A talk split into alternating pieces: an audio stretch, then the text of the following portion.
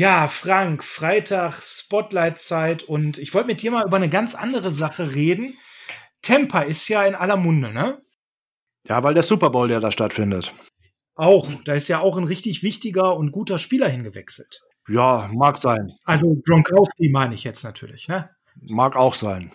Ja, ne, und auch dieser andere, dieser, dieser relativ gute Quarterback, der zweitbeste nach Joe Montana, ne? Mag auch sein, ja. Ja, und deswegen, man nennt die beiden ja auch mittlerweile quasi schon Temper 2. Weiß nicht, ob du das schon gehört hast. Nein, auf gar keinen Fall nennt man die so. Nein? Wie, ne, wie, wie, was verstehst du denn unter Temper 2? Ich verstehe darunter eine ganz berühmte Coverage, über die wir heute mal sprechen sollen. Und auch da ist Temper 2 womöglich die falsche Bezeichnung. Okay, aber davon habe ich keine Ahnung. Dann würde ich vorschlagen, äh, wir hatten ja einen super Gast am Dienstag mit dem Jan. Vielleicht hat der ja einfach Bock, da für mich einzuspringen, weil bei Temper 2 muss ich an der Stelle passen. Alles, was jetzt mit Brady und Gronkowski zu tun hat, da möchte ich gar nicht weiter drüber reden. Ja, dann übernehme ich wohl mal. Ja, genau. Viel Spaß. Jan, übernehmen Sie. Welcome to Deutschland, 49ers Germany. Look, all across the globe, they already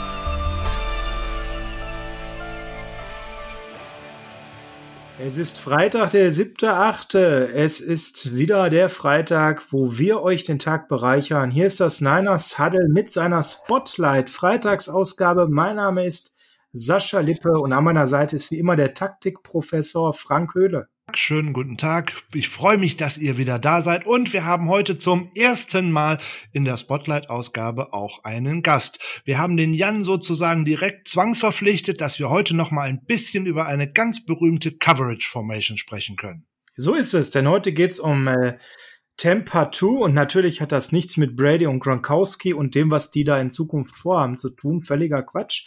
Das habt ihr sofort natürlich geschnallt, sondern es geht eigentlich um eine legendäre Coverage, die ihr beiden jetzt gleich beleuchtet werdet. Ganz kurz zur Einordnung, wo kommen wir im Spotlight der letzten Folgen her? Wir haben die Coverage ja ordentlich durchgetobt. Sind ja in den letzten Folgen so ein bisschen über den Route Tree aus der Offensive gegangen, dann in die Defensive Backs hinein, haben uns dort ja mal ein bisschen tiefer da um Nickel, Dime und ähnliches gekümmert, um dann jetzt eben in die Coverage Formations einzusteigen. Und da war für heute eigentlich geplant, dass wir nach Cover 0, Cover 1, Cover 2 jetzt eben Cover 3, Cover 4, Cover 6, Cover 7 besprechen. Das ist nicht aus der Welt. Cover 3, Cover 4, Cover 6 machen wir gerne nächstes Mal und sogar Cover 7. Ähm, keine Sorge, das vertagen wir nur um eine Woche, aber diese Woche herzlich willkommen, dass du nochmal da bist, Jan. Haben wir einen Temperatur-Spezialisten am Start und haben gesagt, das nutzen wir natürlich gerne, um über dieses Sonderformat zu sprechen. Also Feuer frei an euch beiden. Viel Spaß wünsche ich euch allen da draußen beim Zuhören die nächsten 15 Minuten Spotlight Temper 2 mit Jan und Frank.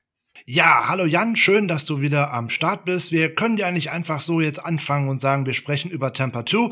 Es kommt ja alles aus der Formation Cover 2. Ist ja eigentlich eine Zonendeckung, die erste echte Zonendeckung, äh, die in der NFL gespielt wird, mit eigentlich mal zwei tiefen Safeties. Aber äußer du dich doch gerne nochmal erstmal dazu, bevor wir zu Tampa 2 überhaupt rüberkommen. Ja, genau. Moin, moin erstmal. Und äh, die Tampa 2 ist ja, wenn man so will, einfach eine Abwandlung der Cover 2 oder eine Weiterentwicklung der Cover 2, die ein großes Problem der Cover 2, ein inhärentes Problem lösen will. Ähm, vielleicht noch mal ganz kurz, nur dass auch diejenigen, die das vielleicht schon wieder vergessen haben oder die letzte Folge, was ich zwar nicht glaube, aber was theoretisch möglich ist, nicht gehört haben sollten, wo es um die Cover 0, 1 und 2 ging. Die Cover 2 ist eben eine Zonenverteidigung, zwei tiefe Safeties decken quasi jeweils eine Hälfte des Feldes ab. Und das Besondere ist, zumindest in der normalen Cover 2, die Cover 2 Man nehmen wir jetzt mal raus, die Cornerbacks, die ja eigentlich ihre Receiver über einen Großteil des Feldes verfolgen müssen, decken müssen. Die decken hier nur die kurzen Zonen an den Seiten. Also, wenn der Receiver eine vertikale Route läuft, eine Go-Route oder eine Post Route, also etwas, was tiefer geht, dann werden, wird der quasi an die Safeties dahinter übergeben und die Cornerbacks bleiben vorne positioniert. Das können sie halt machen aus einer Press, also dem Receiver direkt gegenüberstehen. Dann versuchen sie den Receiver zu jammen, dem in der Regel einen Inside Release zu geben, also dass er innen vorbei muss und nicht außen am Cornerback. Warum? Man will halt die Seitenlinie ein wenig bewachen, denn die tiefen Safeties müssen ja erstmal an die Seitenlinie von der Feldmitte Mitte ganz rüberkommen. wenn der Receiver innen vorbeigeht, muss er sich auf der Route ja auch erstmal wieder Richtung Seitenlinie arbeiten. Das heißt, der Safety hat ein bisschen mehr Zeit. Man kann das Ganze auch aus einer Off-Coverage machen, ist etwas seltener. Und schauen, wofür entscheidet sich der Receiver überhaupt, um dann eben gegebenenfalls nach vorne in die Passlinie zu breaken. Und dazwischen hat man dann eben noch die drei Linebacker, wenn wir jetzt bei einer 4-3-Defense mal von der ausgehen, die dann eben die mittleren kurzen Zonen abdecken. Und soll ich jetzt vielleicht noch gleich das große Problem ansprechen, um dann zu dir überzuleiten, oder wie hättest du es gerne, Frank? Bitte gerne. Wir sprechen gerne über das große Problem, sozusagen. Das große Problem allgemein bei Zonenverteidigung sind die Schnittstellen der Zonen. Da, wo die Zonen aneinander grenzen, weil da ist ja äh, die Verantwortung etwas unklar. Bei der Cover 2 betrifft das vor allem zwei Areale. Zum einen an der Seitenlinie zwischen der kurzen Zone der Cornerbacks der tiefen Zone der Safeties. Das kann man halt nicht lösen. Das ist ein inhärentes Problem. Das ist, geht nur mit Abstimmung und viel Feintuning. Und zum anderen noch bedeutender, die Schnittstelle zwischen den beiden Safeties direkt in der Mitte des Feldes. Also, wenn man zwei Receiver außen hat und die laufen jeweils vertikale Routen, dann orientieren sich beide Safeties Richtung Seitenlinie und in der Mitte ist halt viel Platz. Da kann dann zum Beispiel ein Titan so eine Seam-Route laufen oder ein Slot-Receiver, irgendwie eine Post, die da genau in diese Mitte reinschneidet. Und da kommt jetzt die Temperatur ins Spiel. Genau, die Tampa 2 versucht nämlich dieses Problem eleganterweise zu lösen, indem man eigentlich den Mittellinebacker ein wenig umfunktioniert. Man macht ihn so quasi zu einem halben Safety, weil er soll dann tatsächlich das entstehende Loch zwischen den Hashmarks, zwischen den beiden Zonen, die die beiden tiefen Safeties verteidigen, dass er diese abdeckt. Das bringt ein anderes Problem mit, Nämlich man wird in der Box eigentlich zu leicht, nämlich falls man tatsächlich mal laufen möchte, beziehungsweise der Gegner laufen möchte. Aber man kann halt, wie Jan das schon so richtig gesagt hat, nicht alle Probleme lösen. Aber durch dieses Hinausziehen des Safeties, äh, des Mittellinebackers als dritten Safety quasi, deckt man zumindest die hinteren Zonen ab und man nähert sich eigentlich auch einer Cover 3 an dabei. Genau, nur man muss sich das so vorstellen, der Mittellinebacker, der droppt jetzt nicht so weit zurück in Coverage, dass er quasi neben den Safety steht, sondern der hat so eine, eine etwas tiefere Zone in der Mitte. Äh, dahinter sind, wenn man so will, die Safeties. Und damit nimmt er natürlich was weg, denn wenn der da steht, dann kann man natürlich den Ball auch nicht so einfach über den rüberlegen. Problem ist, die Anforderungen ändern sich. Man braucht einen anderen Typen Linebacker, weil gerade der Middle-Linebacker ist ja in vielen Defenses, auch gerade früher in den 90er und Nullerjahren und natürlich noch viel früher noch mal mehr, aber die Tampa 2 ist quasi Ende der 90er äh, berühmt geworden. Wir können gleich noch mal über die Vorgänger reden.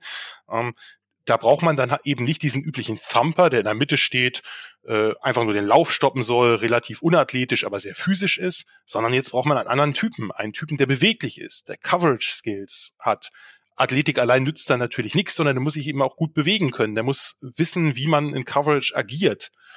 Äh, und das äh, ist das eine Problem. Und das andere Problem, du hast es gerade angesprochen, man hat nur noch zwei Linebacker in der Box. Die haben eine extrem hohe Verantwortung. Denn die decken jetzt nur noch zu zweit die kurzen mittleren Zonen, also im Passspiel. Und wenn gelaufen wird, müssen sie halt eine große Reichweite beweisen, weil in der Mitte einer fehlt. Oder der muss eben erst wieder nach vorne kommen. Der ist ja nicht weg, wenn gelaufen wird, aber der ist sozusagen erstmal aus dem Play.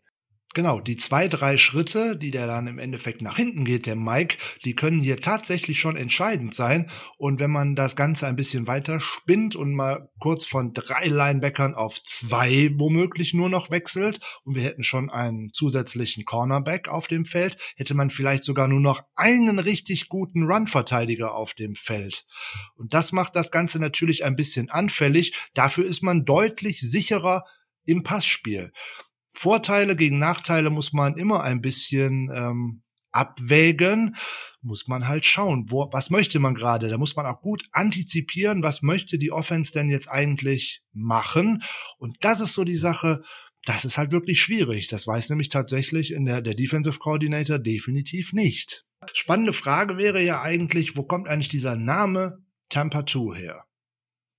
Der Name kommt, wie man sich vielleicht denken kann, von den Tampa Bay Buccaneers. Denn die Tampa Bay Buccaneers haben quasi als erste systematisch, es gab es schon, Tony Dungy, der damalige Head Coach, hat gesagt, das haben sie letztlich ähnlich auch bei den Steelers gespielt, im Steel Curtain, aber quasi als, als System wirklich entwickelt dass, dass die Base Defense ist, die immer den Middle Linebacker oder fast immer eben in diese äh, mittlere, mitteltiefe Zone droppen lässt. Das ist eben äh, dann vor allem passiert bei den Buccaneers ab Ende der 90er. Die haben eben diese Tampa 2 und auch diesen typischen Tampa 2 Linebacker berühmt gemacht.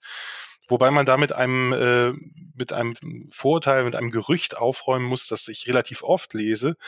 Derek Brooks, der Hall of Fame Linebacker, da hat man immer davon geredet, er ist der idealtypische Tampa 2 Linebacker. Das stimmt auch, aber nicht Middle Linebacker. Er war nicht der Middle Linebacker in diesem System, sondern er war der Weakside Linebacker und hat eben einfach sehr, sehr viel, wir hatten ja gerade schon drüber gesprochen, die beiden Linebacker, die nicht in diese Zone droppen, haben einfach extrem hohe Verantwortung nicht nur für den Lauf, sondern natürlich auch für die kurzen Pässe in Coverage. Und da hat er eben auch in Coverage geglänzt, weil er so viel Verantwortung für mehrere kurze oder für größere kurze Zonen hatte.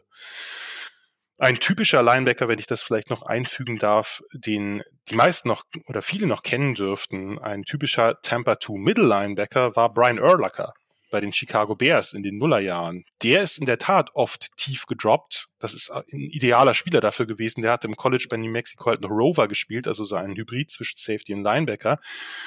Und der hat halt wirklich diese Rolle hervorragend ausführen können. Und vorne war halt äh, Lance Briggs, äh, nicht so bekannt, ein sehr, sehr unterschätzter Spieler, eben dieser Eraser, der oft unterschätzt wurde, der vorne eben abräumen muss. Und diese beiden Linebacker, oder wie du es gerade gesagt hast, vielleicht auch nur ein Linebacker, wenn man eben in einer Nickel spielt, die haben eben extreme Verantwortung und das ist so ein bisschen der Schwachpunkt der Defense. Man, man äh, löscht einen Schwachpunkt aus, sage ich mal, nämlich diese Schnittstelle zwischen den beiden tiefen Zonen der Safeties. Aber man hat eben, man schafft sich natürlich einen anderen. Das ist ja immer so. Man muss halt gucken, welcher Schwachpunkt etwas weniger gravierend ist, auch natürlich entsprechend der Stärke des Teams. Vollkommen richtig. Dabei verlässt sich die 2 Defense primär auf einen Pass Rush ohne Blitzing. Weil wo sollen die Spieler, die zusätzlichen Blitzer denn auch herkommen? Das würden ja in der Zone, in den Zonen hinten noch mehr Spieler finden. Also setzt man hier definitiv immer auf den Foreman Rush. Das heißt, die D-Line muss in der Lage sein, immer nur mit vier Spielern Druck auf den Quarterback auszuüben ganz schön schwierig. Warren Sapp hat dieses Scheme und äh, diese Verantwortung im Endeffekt mal in sieben Pro Bowls getragen und auch mal zum Defensive Player of the Year gemacht.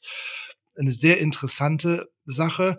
Ähm, was passiert denn, Jan, wenn es die Offense doch tatsächlich mal schafft, diese Underneath-Zone zu überbrücken? Also wenn man mal über die 15-Yard-Linie nach der Line of Scrimmage hinauskommt. Äh, wo meinst du jetzt? Also äh, an den Seiten oder in der Mitte? So generell, was passiert? Wie verhalten sich die Defender, wenn äh, sozusagen es ins Second Level geht, wenn die 15-Yard-Linie überschritten wird? Also grundsätzlich, da natürlich aber grundsätzlich, was ein, was ein ganz äh, wichtiger Punkt dieser Defense ist, natürlich jeder Defense, aber dieser besonders ist halt Gang Tackling, dass wirklich die Defense eine Swarming Defense ist. Das ist alles athletische Spieler, die sofort am Ball sind. Ja. Das ist ein ganz, ganz wichtiger Punkt. Und vielleicht, wenn ich ganz kurz nochmal zu der, bevor wir diesen Punkt weiter, ganz kurz nochmal zu dem Pass Rush gehen kann, das ist halt sehr, sehr wichtig gewesen, ähm, für diese Teams, die das gespielt haben, dass der Pass Rush auf jeden Fall sitzt. Also das äh, und äh, das heißt natürlich auch, entweder macht man es wie, wie Tampa Bay, die hatten mit Simeon Rice halt einen sehr guten Defensive End und dann eben Warren Sapp als Three-Tag Defensive Tackle, der innen sehr viel Druck gemacht hat, oder äh, ein, ein anderes Team, was, was ja berühmt dafür war, waren eben die Coles, mit denen Dungy dann später eben auch seinen Super Bowl gewonnen hat, die außen halt diese beiden sehr, sehr schnellen Pass, Speed Pass Rusher mit Dwight Freeney und Robert Mathis hatte.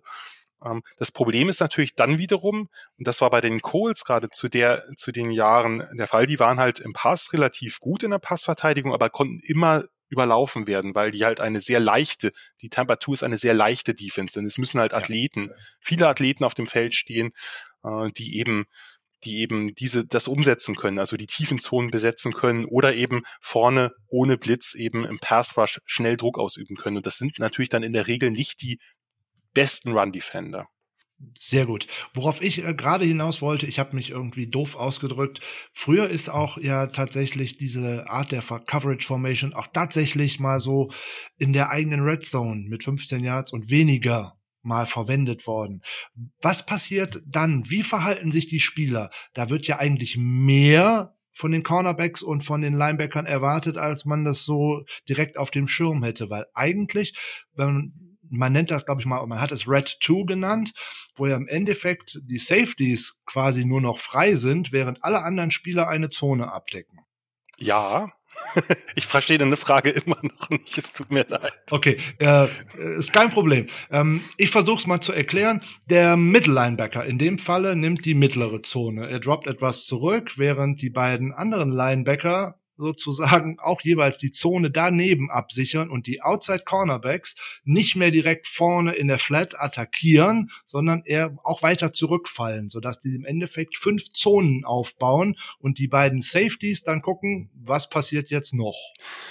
Wobei man, wobei man mit einem Punkt da auch muss, gerade in der Red Zone spielen und auch bei Short Yardage hat natürlich, haben natürlich mhm. auch Tampa 2 Teams, Teams oft Man Coverage gespielt. Ist ja nicht so, dass die 100% ja. Zone Coverage spielen, sondern die müssen natürlich in, in einigen Punkten, wenn sie wissen, es wird höchstwahrscheinlich gelaufen, gerade natürlich auch zu einer Zeit, wir reden von 90er und Nuller Jahren, wo noch wesentlich mehr gelaufen ja. wurde, äh, dass die dann natürlich auch, natürlich haben die auch mal Man gespielt, in Situationen, wo es einfach Sinn macht, weil man vorne mehr Leute in der Box braucht. Da ist natürlich nicht jedes Mal der Mittellinebacker nach hinten gedroppt. Es gibt mhm. diese, es gab, ja. es gab natürlich auch äh, sozusagen diese diese kleinen Coverage Wrinkles, sage ich mal, die du gerade beschrieben hast. Das stimmt, äh, aber das ist ja eh sozusagen, wir reden ja jetzt eh eigentlich von der sozusagen von der Base Coverage. Die ist ja nicht in jedem einzelnen Spielzug genau so, sondern das ist quasi die Base, ja. von der aus dann eben Adjustments vorgenommen werden, je nachdem ist natürlich auch klar, dass man gucken muss, äh, wenn man jetzt irgendwo äh, einen, einen Receiver hat, der, der immer wieder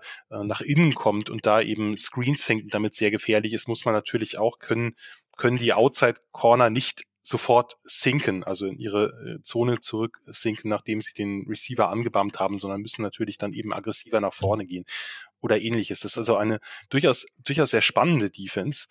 Ähm, was wir vielleicht nochmal besprechen könnten, ist, ähm, erstens, wie klappt sie gut? Und zweitens, was sind eigentlich die Nachteile daran? Ja, gerne. Mit dem klappt sie gut hat ja auch ein bisschen damit zu, äh, zu tun, wie oft sie denn heute tatsächlich noch gespielt wird. Das stimmt. Das muss man natürlich dazu sagen, dass die 2 eine Defense ist, die heute wirklich eher eine exotische Defense ist und nur in besonderen, überraschenden Situationen eingesetzt wird und nicht mehr als Base Defense.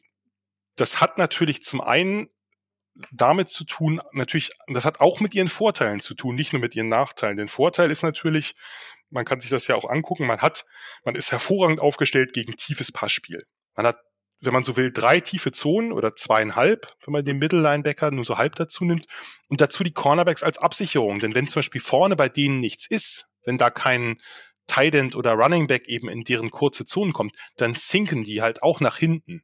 Also das ist ja nicht so, dass die den, den einfach nur vorbeilaufen lassen und sagen, naja, der Safety kümmert sich drum, sondern die sind ja notfalls auch gar nicht so weit vorne positioniert, wenn da nichts kommt, äh, wie man jetzt vielleicht äh, nach unserer schematischen Erklärung annimmt. Das heißt, es gibt insgesamt sehr, sehr wenig Big Plays. Der Gegner muss sich übers Feld arbeiten. Hat das so schön? Es ist ja. wirklich die idealtypische Band but don't break Defense. Hm? So eine Patriots Defense zum Beispiel.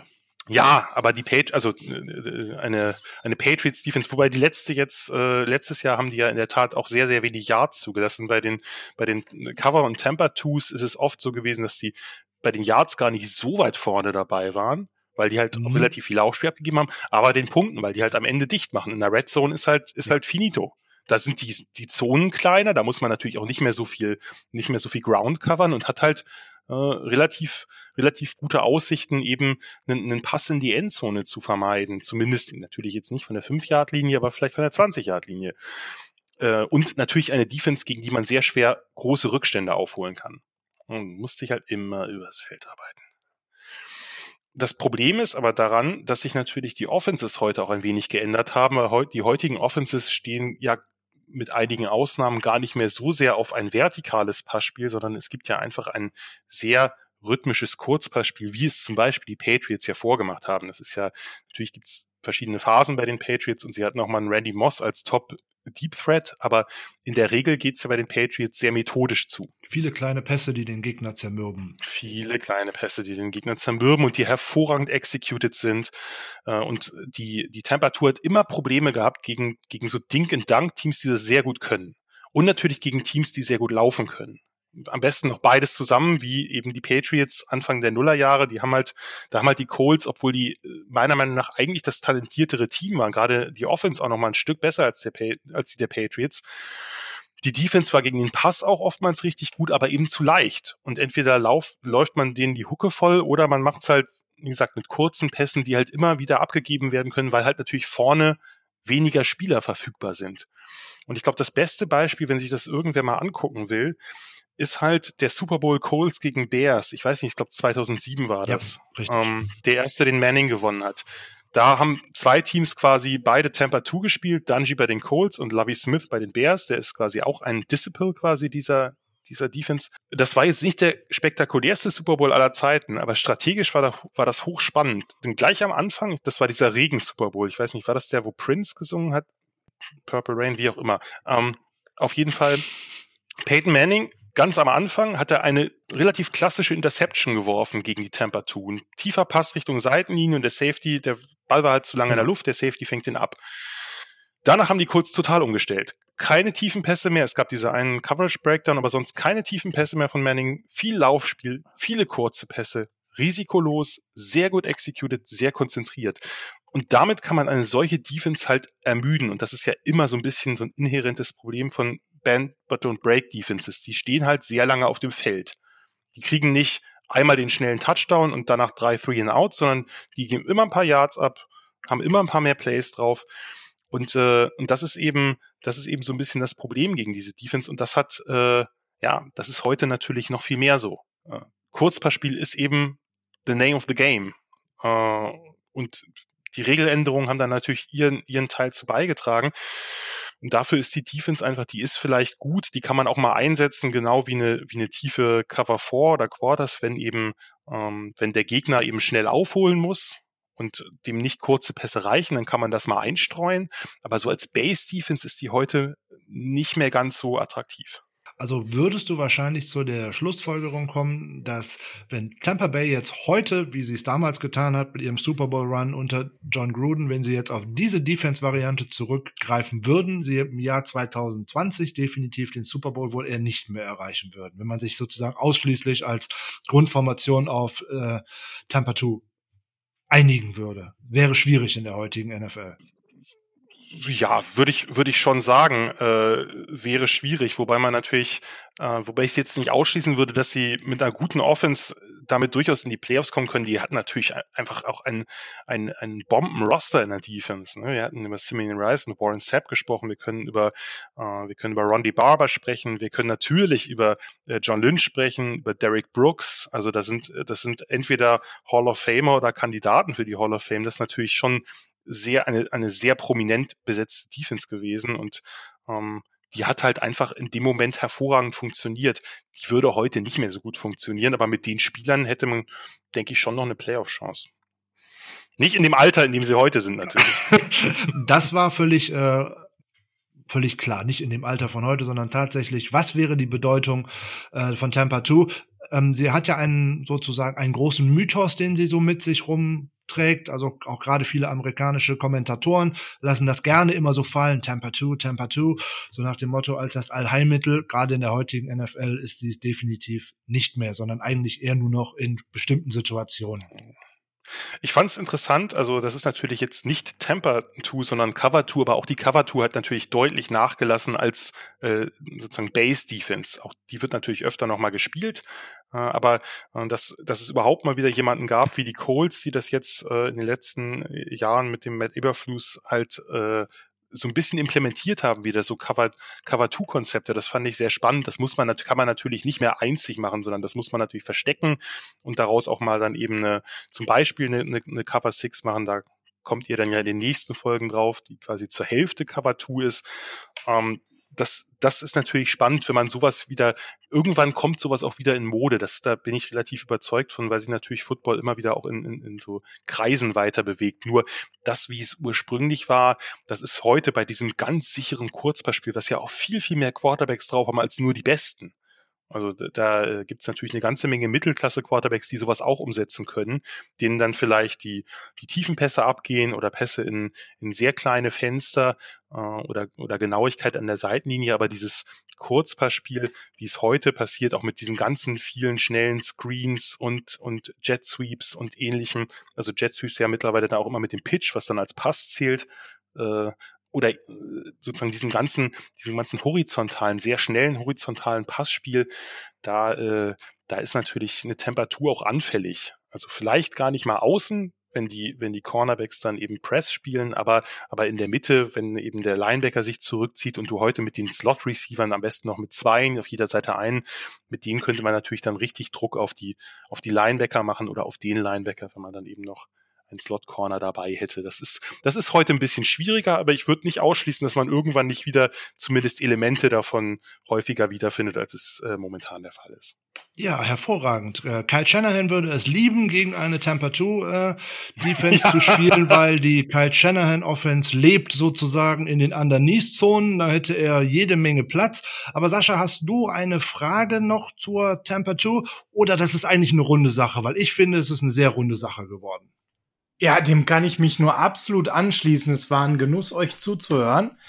Ähm, ich gucke gerade auf die Uhr und bin erstaunt, wie die Zeit schon wieder verflogen ist. Da war für mich alles drin. Natürlich kann ich mich mit der Temperatur vorher auch aus, aber da waren auch für mich heute neue Facetten dabei und eine schöne Zusammenfassung. Ist eine sehr runde Folge des Spotlights geworden. Schön, Jan, dass du dabei warst heute und diesen Spaß mal mitgemacht hast. Sehr gerne. Vielleicht machen wir das sogar mal häufiger, wenn Jan hier und da mal Zeit hat, dass wir ihn so in dem Spotlight mit einstreuen. Wenn dann am besten bei Coverage ist, weil da, äh, da schlägt so ein bisschen mein Herz für. Na, das sind doch auf jeden Fall schöne Aussichten. Dann auch von mir nochmal vielen Dank, dass du auch für diese zweite Folge in dieser Woche noch direkt zu haben warst. Herzlichen Dank, hat viel Spaß gemacht und ich glaube, dann darf der Sascha heute mal die Abmoderation übernehmen, oder? Ja, gerne. Jetzt habe ich natürlich kein Zitat der Woche vorbereitet. Das bewahren wir uns für die Hauptfolge auf. Ja, aber wir sind am Ende der Folge angekommen. Da mache ich heute den Rausschmeißer und wünsche euch ein schönes Wochenende. Und äh, wie kann das Wochenende schöner beginnen? Bei Top-Temperaturen, die deutschlandweit angesagt sind, mit Heart of Chrome von unserer Haus- und Hofband, hätte ich jetzt schon fast gesagt. Von California Heart of Chrome. Viel Spaß. Schönes Wochenende. Bis dann.